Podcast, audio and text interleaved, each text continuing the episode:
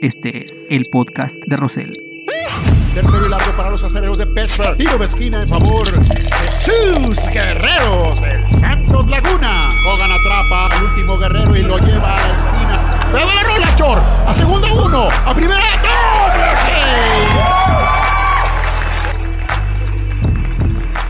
Hola, ¿qué tal? ¿Cómo están?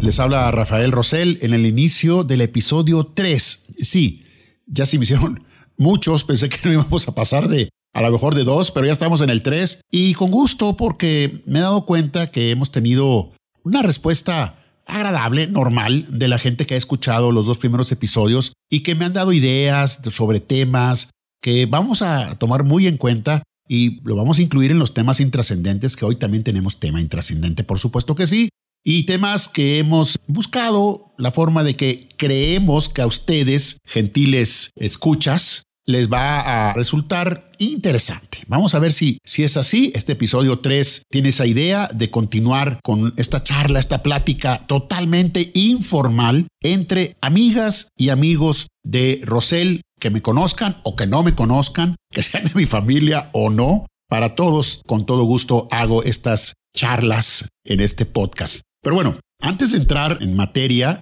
reitero una vez más mi agradecimiento a todos los que por las redes sociales se han manifestado y les ha gustado. Me entero también que hay algunos que apenas están eh, escuchando el primer episodio, no sabían, ya lo saben. Entonces, aquí estamos con el episodio 3, pero como siempre, el kickoff, la manera de iniciar eh, a mi estilo, los que me conocen, y yo no soy de Milwaukee, soy de Lerdo, pero miren nada más, ¿qué sonido? Y por favor, la continuación. No puede ser. Mira cómo se cuelga del cristal, dicen los que saben. Ah, mendiga cerveza, ¿por qué sabrá tan rico siempre? O sea, es ilógico. Una noche, el jueves, del Kansas City Texans, lo reconozco, me tomé, no sé, varias. Dices tú, bueno, ya no vas a tomar más cerveza en mucho tiempo. No, al día siguiente, una y te vuelve a caer espectacular. No es lo mismo que cuando comes muchos tacos y no quieres, ya no vuelves a comer tacos. No, la cerveza es así. Bueno, vamos a arrancar el, el episodio 3 con el primer tema que es Santos Laguna y su situación actual que es lamentable, muy, muy triste porque el equipo no está funcionando, no está jugando bien. De hecho, si ustedes no lo sabían, Guillermo Almada no sabía lo que era perder en casa. Desde que llegó a Santos, no había perdido ni un juego en casa. Una racha de 25 partidos consecutivos entre Conca Champions, Copa, eh, Liga. Y Almada por fin supo lo que es perder en su propia cancha. Y fue ante Pumas que se mantuvo invicto. Santos luchó, luchó, luchó, luchó, no pudo hacer nada, pero para el caso, perdió. Y trascendió, sin que esto lo hayan hecho oficial, porque nadie lo hace oficial, que hubo ciertos roces entre el presidente Dante Elizalde, presidente de Santos Laguna, y el entrenador Guillermo Almada. Elucubrando, no sé si le han de haber dicho, oye, nos estamos rezagando, caramba, acuérdate que califican los primeros 12. Imagínate qué papelón que ni siquiera podamos ser lugar 12. Y probablemente Guillermo Almada ha dicho, ¿y qué quieres que haga? ¿Qué quieres que haga con este grupo de jugadores? Que si nos podemos analizar el cuadro actual de Santos, ¿qué, qué jugador que es titular ahorita en Santos, en el anterior equipo en que jugaba, era titular? Muy pocos, todos vienen de ser suplentes. Van Rankin, Carnica, Hugo Rodríguez, Alan Cervantes, el propio Octavio Rivero. Titulares, pues Furch en Veracruz, sí, de acuerdo, en el equipo anterior. Sí, Brian Lozano con América, bueno, se lesionó, pero así que fuera un titular indiscutible, tampoco. A eso voy. Diego Valdés sí era titular en Morelia, sí era titular en Morelia. Doria en su equipo también, pero el resto esto significa, aunque soy feo, que tienes un equipo de categoría B, no de categoría A, de categoría B. Y ellos luchan, se esfuerzan, pero no les alcanza, no les alcanza.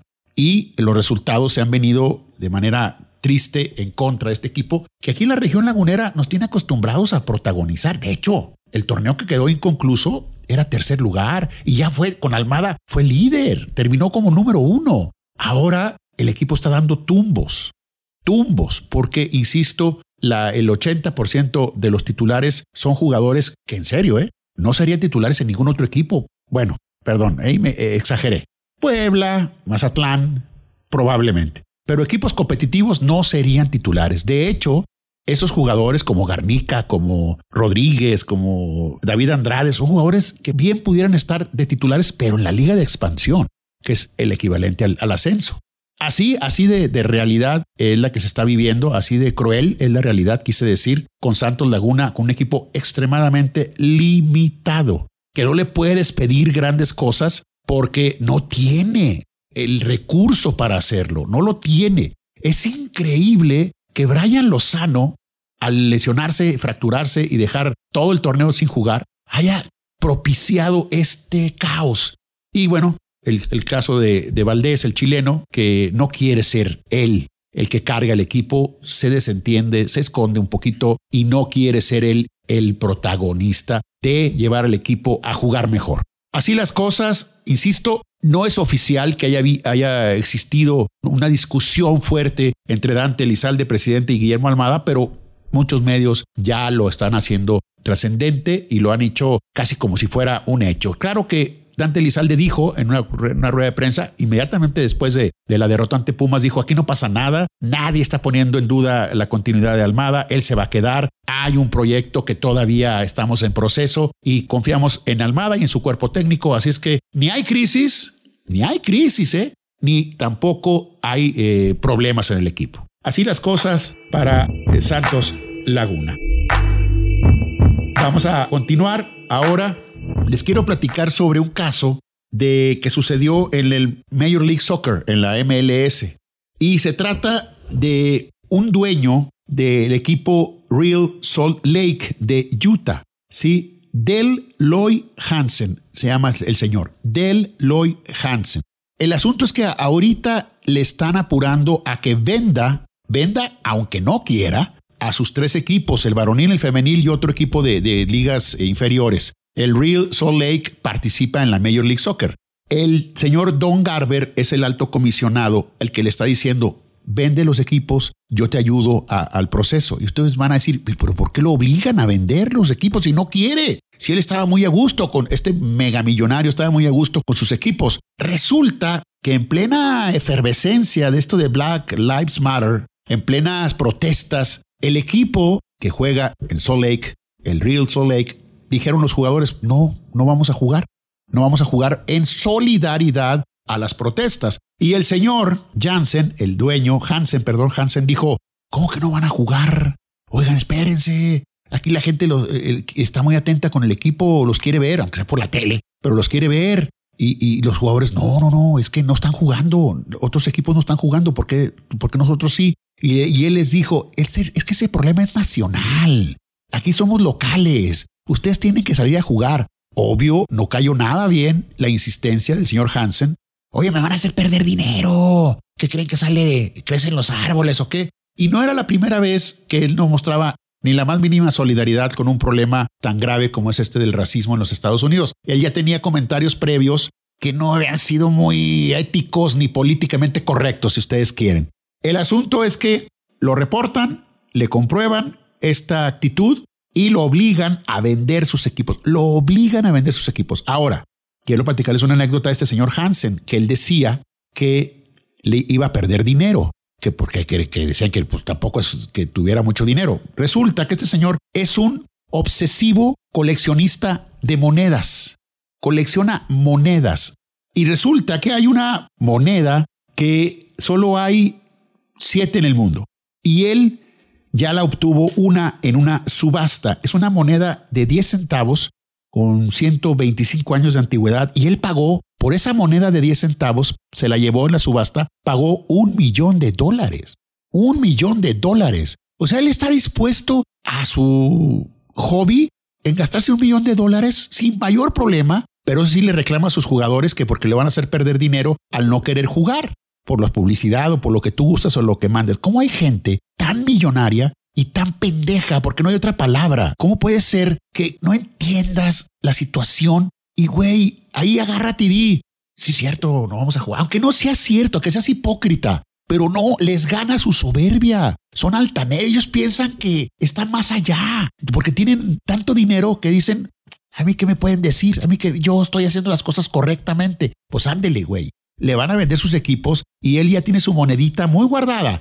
¿Y saben quién está interesado en comprarle el equipo a él? JJ Watt, uno de los mejores defensivos de la NFL que juega para los Texans y que su esposa, que se llama Coalia Oai, Coalia Oai, es seleccionada nacional de los Estados Unidos y juega para el Chicago Red Stars de la Liga Femenil de Estados Unidos. Es esposa de JJ Watt y él es aficionado al soccer. También Josie Altidor, ¿se acuerdan? Gran jugador norteamericano. También él dice, vamos contigo JJ y entre los dos compramos el equipo del Real Salt Lake, se lo compramos a este infame señor Hansen. Entonces, esa es la historia que ya ha pasado, ¿eh? Ya le sucedió al dueño de los Clippers, que el señor Donald Sterling eh, le dijo a su pareja, una mujer de afroamericana, le comentó así algo como de que, oye, pues yo soy a toda madre. O trato muy bien a tu gente, ¿no? O no trato muy bien a tu gente. Entonces la dama, ¿cómo, cómo mi gente, güey? Pues lo grabó, ella lo grabó, lo denunció en la NBA y tuvo que vender a los Clippers por tarado, ¿sí? Por esas declaraciones, como también el matrimonio McCart, casi casi le quitaron los Dodgers porque el matrimonio estaba peleando y era a ver que los perros, los departamentos, las casas, eh, ahí el equipo, el equipo de los Dodgers, lo quiero yo, no, chingado, es mío, no, ni madres, y se pelean. Y entonces se da cuenta el comisionado de las Grandes Ligas y dice, oye, esto está, estos están jugando entre eh, comillas, claro, están peleando con algo que es el emblema de Los Ángeles, que son los Dodgers, no es cualquier cosa, es, es como si fuera un, bien nacional, en este caso de Los Ángeles, y les dicen, ¿saben qué? En lo que se pelean, nos vale madre los perros, las casas, los coches, los yates. Pero el equipo de los Dodgers en este preciso momento se los quitamos a ustedes y arréglense sus broncas, ustedes matrimonio, en su divorcio, pero a los Dodgers no me los tocan y lo rescatan. Otra de que obligaron a vender, como ya les platiqué el de Clippers y como ya les platiqué del señor Hansen de Real Salt Lake. O sea, es tan delicada la situación que tienes que tener muchísimo cuidado, que tampoco hay que exagerar. Yo creo que el señor Hansen y el señor eh, Sterling se lo merecen por lo mismo, por millonarios soberbios, ridículos. Pero ya ahorita tienes que andar con tremendo cuidado eh, a esos niveles. Hablando de esos niveles, yo creo que llegas a tu palco y volteas para todos lados o a tu oficina. No, estarán grabando hijos de su madre y tienes que ser sumamente cuidadoso. Bueno, Ahora, otro caso que sucedió extraño, raro, es un caso que no pasaba en 20 años en un torneo de Grand Slam, y estoy hablando del tenis, y estoy hablando de lo de Novak Djokovic, que en un berrinche estaba perdiendo el primer set y soltó un pelotazo hacia atrás y le pegó en la garganta a una juez de línea, la juez Laura Clark. Le pegó en la garganta, la dama cae, para muchos, según esto hizo teatro, la verdad, yo no, yo no vi intención a Djokovic de pegarle a ella, pero salió directo y le pegó. Y resulta que hay una regla en el tenis que es muy clara. Si le pegas a un juez, si no está en juego la, la pelota, automáticamente te descalifican. La misma señora Clark dijo que una ocasión fue golpeada y le rompió el labio un servicio AS de 209 kilómetros por hora. O sea, ella estaba muy lista para marcar si era fuera o, estaba bien el, servicio.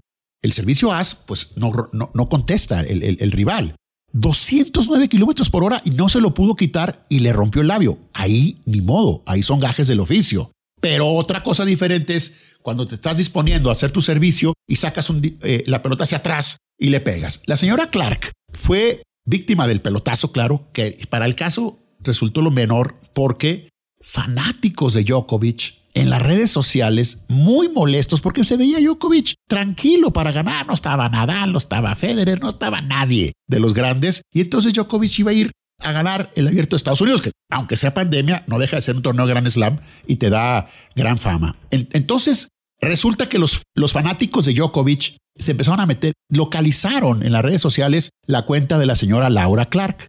Esa señora hace 12 años su hijo de 25 años andaba en una bicicleta y tuvo un accidente.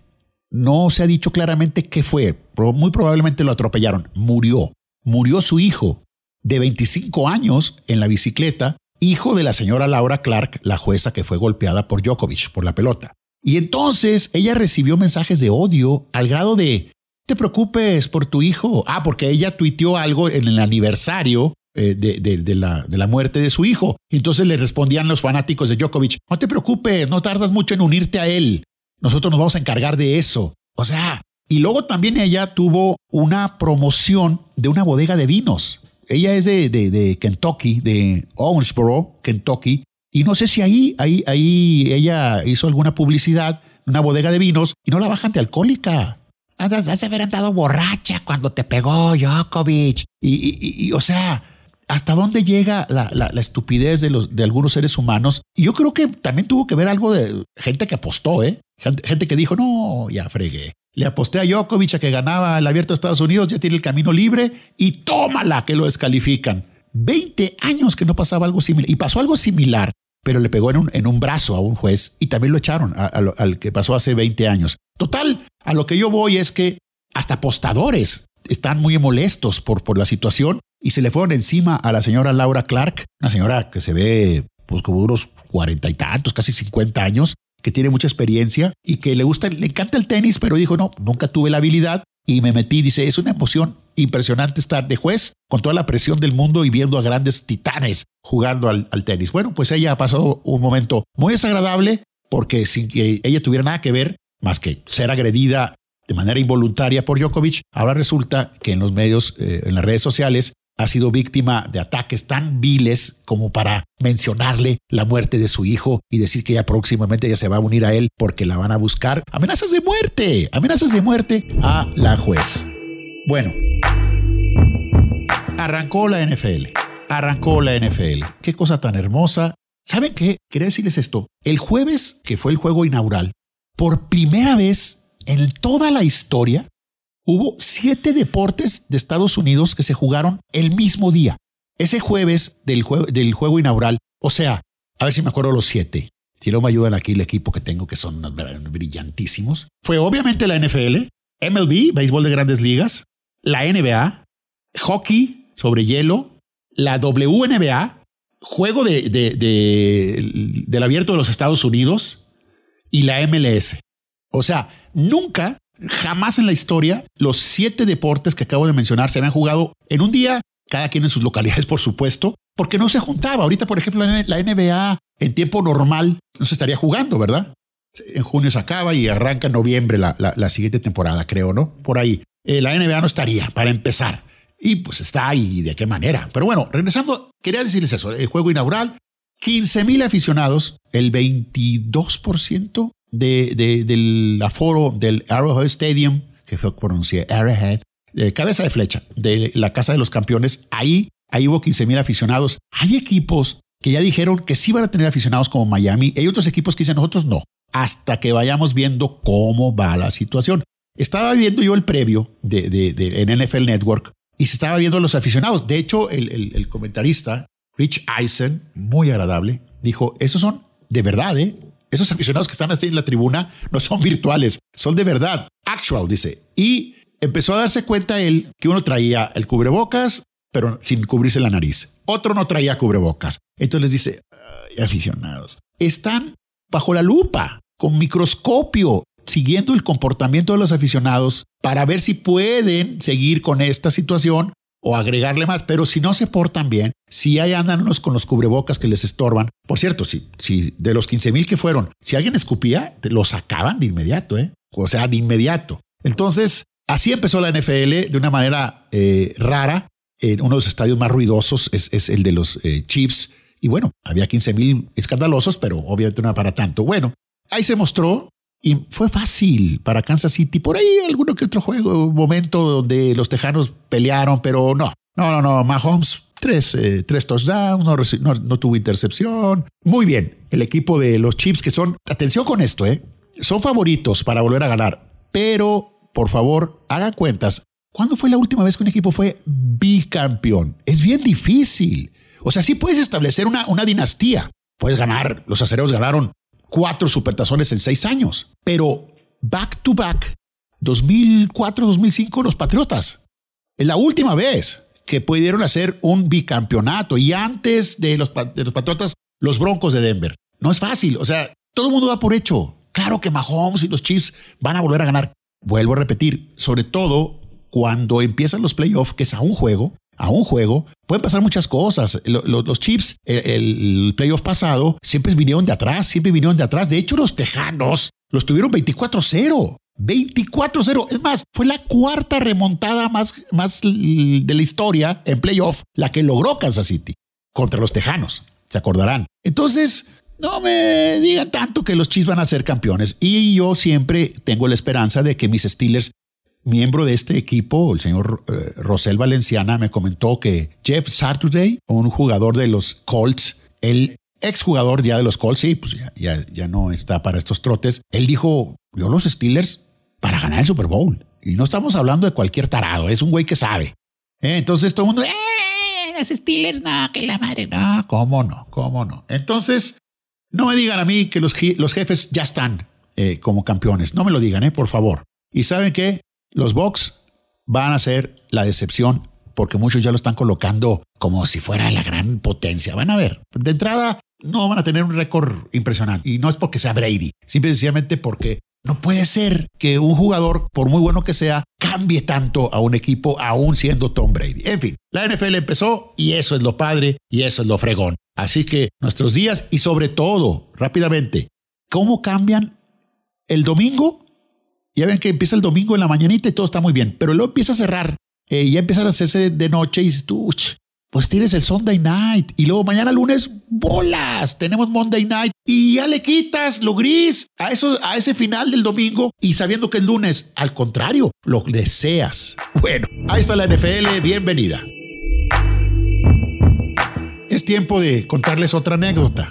Sí tengo todavía muchas, porque van a decir ustedes, las inventa y se le van a acabar. No, no, no. En esta involucra a otro grande, así como les platiqué de Selena, bueno, ahora, y, que hice cine a un lado de Carlos Cardán y de Jorge Reynoso, claro. Bueno, ahora, el campeón del humorismo blanco, Gaspar Enaine Capulina, fue, la realidad, víctima de un servidor. En mi defensa, esto fue hace muchos años, y yo, aunque no lo crean, fui joven. Y fue un jovenzuelo tarado, como, como son normalmente los, los jóvenes, y sobre todo después de varias cervezas. No estoy muy orgulloso de esta anécdota, pero se las voy a contar igual, porque me comprometí en este podcast de contarles anécdotas y esta fue así. En mi ciudad natal, Ciudad Lerdo, Durango, mando un saludo a todos los habitantes de Garden City, la ciudad jardín, había feria, así como la de Torreón y la de Gómez, feria, feria, con palenque, y había jugada. Y en el palenque, ¿no crees que venía? No, no, no, no. Para que veas qué tiempo estoy hablando. Lola Beltrán Vicente Fernández, hecho un joven, es más, se veía más joven que el potrillo ahorita. Vicente Fernández, de ese tipo de artistas. Y yo fui, fui a ver, no recuerdo si a Vicente Fernández o a Beltrán, pero alguno de estos dos grandes. Y obviamente estando ahí, pues una cervecita, bueno, el, palenque estaba como en una bodegota que salías del palenque, pero no salías del de lugar. Todavía había como un lobby, como un foyer en, los, teatros. Búsquenle qué significa foyer para que vean. Entonces había como un lobby y ahí había mesas para jugar 21. Eh, no recuerdo si había este ruleta, pero igual sí. Y de repente, pues ya terminó el show de. Sí, sí fue Vicente Fernández porque ya ven que él era de los que yo, yo hasta que ustedes dejen de aplaudir, dejo de cantar. Y se hacían el show de tres horas y pues atacando, ¿no? Otra y otra. Estábamos en, Gallopa porque no, no teníamos eh, suficiente dinero como para estar abajo. Y la bajada es complicada eh, en los palenques, es porque son como tipo el circo, así de, madera, las gradas. Y bueno, los amigos míos y yo tomamos la salida y pasamos por este lobby. Y de repente volteo y veo a don Gaspar en Aine Capulina jugando. Y estoy seguro que era Blackjack. Y luego volteo y les digo a estos, mira, güeyes, es Capulina, güey. Sí, creo, aquí anda el circo de Capulina en la laguna y pues seguramente el señor vino a ver a, Vicente y pues le gusta la jugada. Mis amigos muy así, muy enteraditos, muy tranquilos. Y yo, güey, pero no nos podemos ir sin saludarlo. No, hombre, así de está, está ahí él. Mira, está como con su guardaespaldas, güey. No lo vayas a molestar. No lo voy a molestar, nomás. Oye, pues no, no es cualquier cosa. Yo veía las películas con viruta, en blanco y negro, Angelitos del Trapecio, peliculón. Y ahí voy. Y mis amigos medio preocupados. Y ahí este, güey. Digo, don Gaspar, don Gaspar. Y ya voltea. Ah, hola, buenas noches. Don Gaspar, ¿cómo está? Bien, bien, bien, joven, bien. Este, aquí va, jugando, ¿eh? Oiga, don Gaspar, oiga, y yo necio, hasta que volteaba, yo, o sea, don Gaspar, o sea, voltea y dice, mande, nomás no vaya a apostar el circo, ¿eh? Híjole, cayó como patada al hígado a Capulina y volteé y me dice, no, no, no se preocupe, este, y ya su guardaespalda me dice, oiga, joven, pues ya, no, este, ya gánele, ¿no? ¿Quiere que me vaya? Y lo, pues sí, no lo sé, quizás, puede ser. Hacía yo los movimientos de Capulina. Y todo, ah, por favor, por favor, el señor está muy tranquilo, está jugando, usted está importunando. Correcto, correcto. Hijo, no puede ser. Y mis amigos, pinche Rafa, ya, güey, ya. Vámonos, estás molestando a, Gaspar en Aine Capulina. Y si estaba molesto, Capulina. Es una anécdota fea porque yo, yo quedo mal porque sí es verdad, andaba yo borracho, la neta. Pero fue hace muchos años y no pasó de ahí y ya no se molestó. Nunca se sonrió, eso sí, le caí como patada, pero, pero bueno, esa fue mi anécdota con Capulina en Lerdo. En el Parque Victoria de Lerdo, ahí enfrentito estaba este palenque y en el Parque Victoria era la feria. Ahí estaban los puestos de antojitos y todo ese rollo. Y ahí fue cuando conocí y molesté al campeón del humorismo blanco, Gaspar Naine Capulina.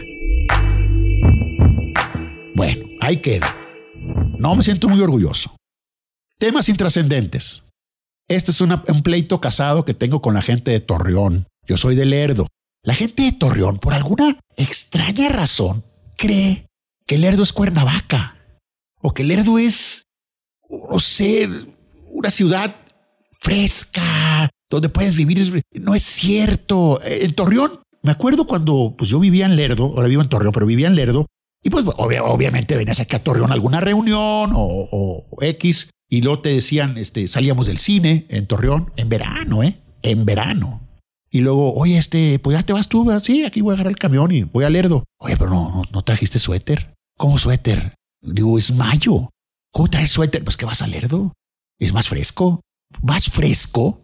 Sí, güey, como quiera son uno o dos grados menos. Ah, ok, de 42 grados que estamos aquí en Torreón, el Lerdo a 40 y ya, uff, pijama y, qué, güey. O sea, gente de Torreón, entiendan, es lo mismo, es lo mismo, no se siente ninguna diferencia.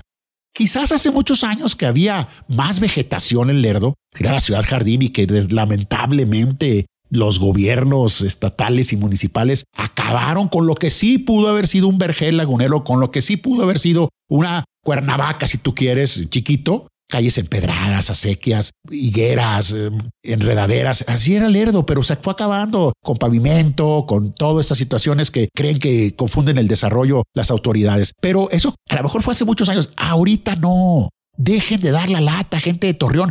Hace el mismo pinche calorón en Torreón que en Lerdo. Igualito.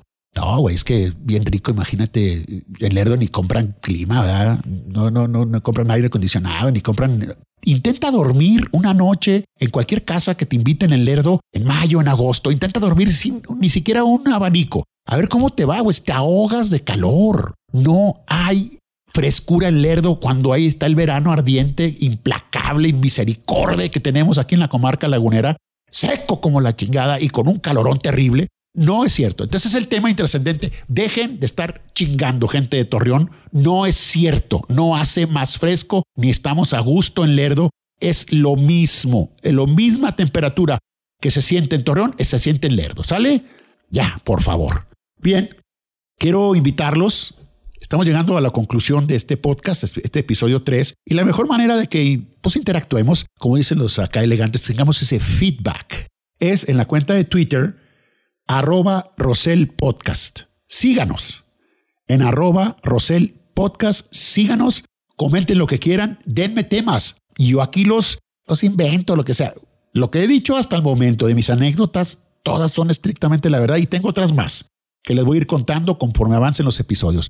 A nombre del señor Rodrigo Rosales Machado, del señor Rafael Rosel Valenciana, su servidor Rafael Rosel Hernández, les deseamos Que tengan ustedes gran semana. Nos escuchamos en la siguiente eh, entrega, que va a ser el episodio 4, si Dios quiere. Y sean ustedes, bueno, para empezar, hagan lo que les dé su gana. Eso es fundamental y sean felices. El podcast de Rosel llegó y llegó para quedarse. Tercero y largo para los de Pittsburgh. Tiro de esquina en favor de sus guerreros del Santos Laguna. Hogan atrapa al último guerrero y lo lleva a la esquina. ¡Pero la rola, Chor! A segunda uno. A primera. ¡Doble